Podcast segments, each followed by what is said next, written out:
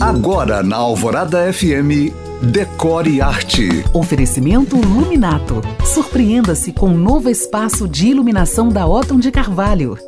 Eu cresci na casa da minha avó e quando eu era criança, todos os natais ela montava um presépio centenário que tinha por lá. Acho que esse presépio existe até hoje. Também lembro de ter visitado algumas vezes o presépio do Pipiripau, conhece? Fica no Horto. Assim, esse assunto presépio e Natal para mim são indissociáveis. Hoje adulta, eu entendo que o presépio, além de todo o sentido religioso, pode ser decorativo também. Por isso, vamos a ele. O primeiro presépio foi montado na Itália em 1223 por São Francisco de Assis, que, com a autorização do Papa, construiu um cenário vivo para mostrar às pessoas o nascimento de Jesus. Ele começou nas igrejas, mas virou tradição e adentrou as casas. Amanhã eu te conto como montar um presépio básico. Se você chegou agora, pode ouvir este podcast novamente em alvoradafm.com.br. Para mais dicas, curiosidades e conteúdos decor, me siga no Instagram em you.cam.find. Eu sou Janina Esther para o Decore Arte.